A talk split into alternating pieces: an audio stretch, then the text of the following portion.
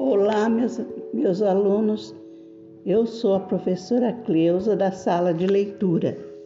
Hoje eu vou contar para vocês uma fábula: O urso e os dois viajantes. Assim se chama a fábula. Certo dia, dois homens viajando juntos, quando um urso se atravessou no seu caminho. Um deles subiu a uma árvore e escondeu-se nos seus ramos. O outro, percebendo que ia ser atacado a qualquer momento, deitou-se no chão. Quando o urso começou a cheirar, o homem susteve a respiração, fingindo-se morto.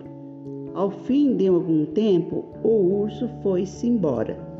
Certificando-se que o urso não voltava, o outro viajante desceu da árvore e, com um ar brincalhão, perguntou ao amigo: Afinal, o que é que o urso te segredou ao ouvido?